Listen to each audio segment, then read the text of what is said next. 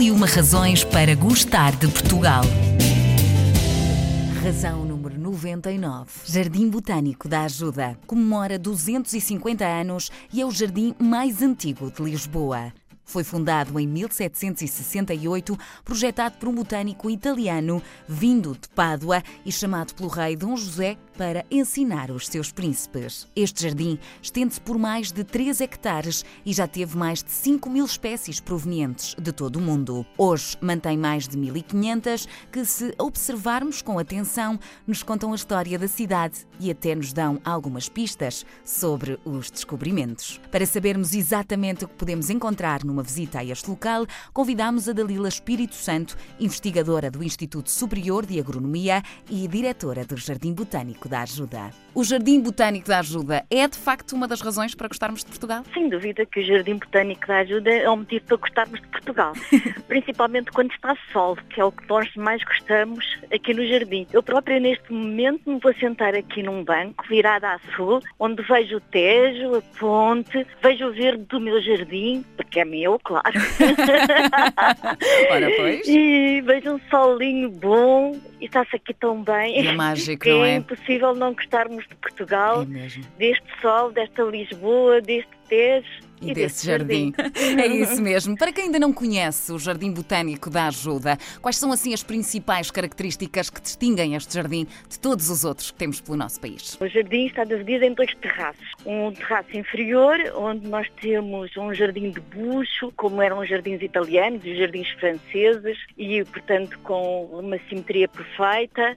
E um terraço superior, onde nós temos a escola, digamos assim, de taxonomia, com uma coleção viva de plantas, dividida por regiões fitogeográficas e que hum, nos permite fazer muitas visitas guiadas ao longo do mundo. Temos aqui à volta de 1500 espécies, portanto é fácil nós mostrarmos como é que as plantas se adaptam aos diferentes climas, como é que as plantas convivem umas com as outras. É, é um jardim muito interessante. Eu sei que vocês E também depois- fazem alguns programas específicos com as escolas, eh, estas visitas que nos fala eh, para percebermos de facto a adaptação destas plantas de outras regiões, também incluem as escolas nestes programas. Como é que tudo acontece e, e como é que se processa estas visitas para os mais pequenos? É, As visitas começam pela preparação dos monitores. Os meninos adoram, conforme as idades, assim são as visitas. Temos 15 temas diferentes. Para os mais pequeninos, por exemplo, adoram um que é à procura dos príncipes, lá embaixo no terraço inferior, em que temos o príncipe Dom João e Dom José, e que eh, os meninos andam à procura deles por todo o jardim. Quando os encontram, os príncipes têm arremessados para eles. Tem as visitas mais complexas, Ah. por exemplo, em que nós começamos no lago e depois mostramos por aí fora toda a evolução, desde as cicas do tempo dos dinossauros, às éfedras, às magnólias, etc. Este jardim é o mais antigo do nosso país.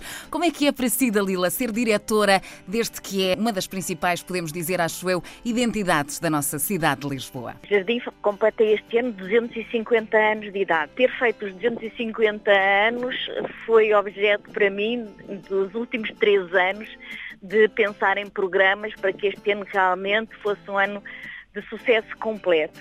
E, e tivemos, tivemos um- uma moeda que está em circulação com os 250 anos do Jardim e com o Dragoeiro, que a Casa da Moeda pôs em circulação. Tivemos a emissão de uma coleção filatélica do CTT, também com o tema do Jardim. Tivemos um Congresso Europeu de Jardins Botânicos com 300 participantes, que correu muito bem. E depois há a manutenção do jardim, que temos poucos jardineiros, mas é fantástico como todos dão de alma e coração ao jardim para que ele esteja sempre impecável. Temos a sorte também de termos voluntários e estagiários, por exemplo, da Santa Casa da Misericórdia e da área, que nos ajudam nos trabalhos e todos juntos fazem uma equipa fantástica que adoram, adoram o jardim. Portanto, no fundo, Eh, também envolve um bocadinho a comunidade, não é? Através destes voluntários também que vos ajudam nesta tarefa e, portanto, acaba por ser também um jardim que vai passando, digamos assim, para as outras gerações a importância de cuidar destes nossos pequeninos Claro. detalhes de património. Claro, sim, desde os pequeninos até às festas que nós fazemos cá no jardim, da primavera, a festa do outono, fizemos a festa de São Martinho e, e depois este jardim tem outra particularidade. Tem a, a parte da pedra, uhum. a parte dos lagos, que não há jardim nenhum que tenha tanto uma balustrada com este comprimento que está aqui à minha frente e que está cheia de líquenes e que são líquenes que estão aqui, alguns datados da, da época da fundação do jardim. Todo o jardim conta uma história e podemos contar a história de Portugal com o jardim, com os antigos diretores, com os pensamentos da época que já eram para a investigação e para a educação e, e para a conservação e para que as plantas tivessem fins úteis, como por exemplo tivemos a extração do anil uhum.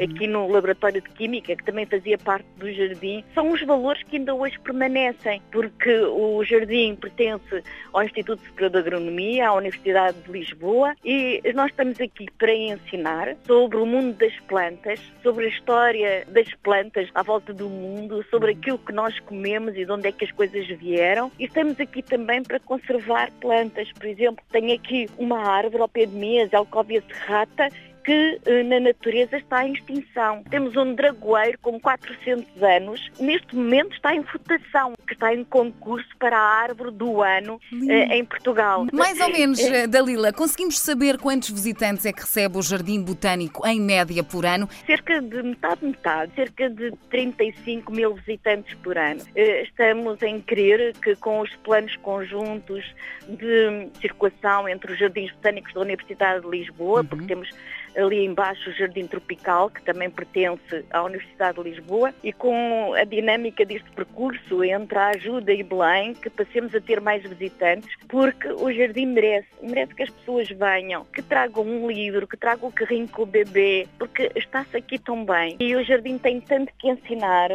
Quando se aborda um jardineiro, ele conta aquilo que sabe e conta aquilo que lhe perguntam. É, é muito bom. Para terminar os 250 anos, vamos ter um jantar de gala gala Muito com bem. a Rita Red Shoes aqui uhum. no Jardim e, portanto, todo o público está convidado a poder inscrever-se e a vir ao nosso jantar. Para terminarmos então a nossa conversa sobre este jardim fantástico que a nossa cidade tem, quero lançar-lhe aqui um pequeno desafio que complete a seguinte frase: O Jardim Botânico da Ajuda é. Um sonho numa noite de verão. Existe um enorme esforço por parte da direção deste jardim, não só em aumentar os seus visitantes, mas também na preservação e educação sobre as espécies que podemos encontrar no Jardim Botânico da Ajuda. A importância de percebermos o que significa a preservação de espaços como este é fundamental para que, ano após ano, continuamos a manter e salvaguardar o que Portugal tem de melhor e mais bonito. Se não conhece ainda o Jardim Botânico da Ajuda, então aproveite a próxima vinda a Portugal. Vale mesmo a pena descobrir o real jardim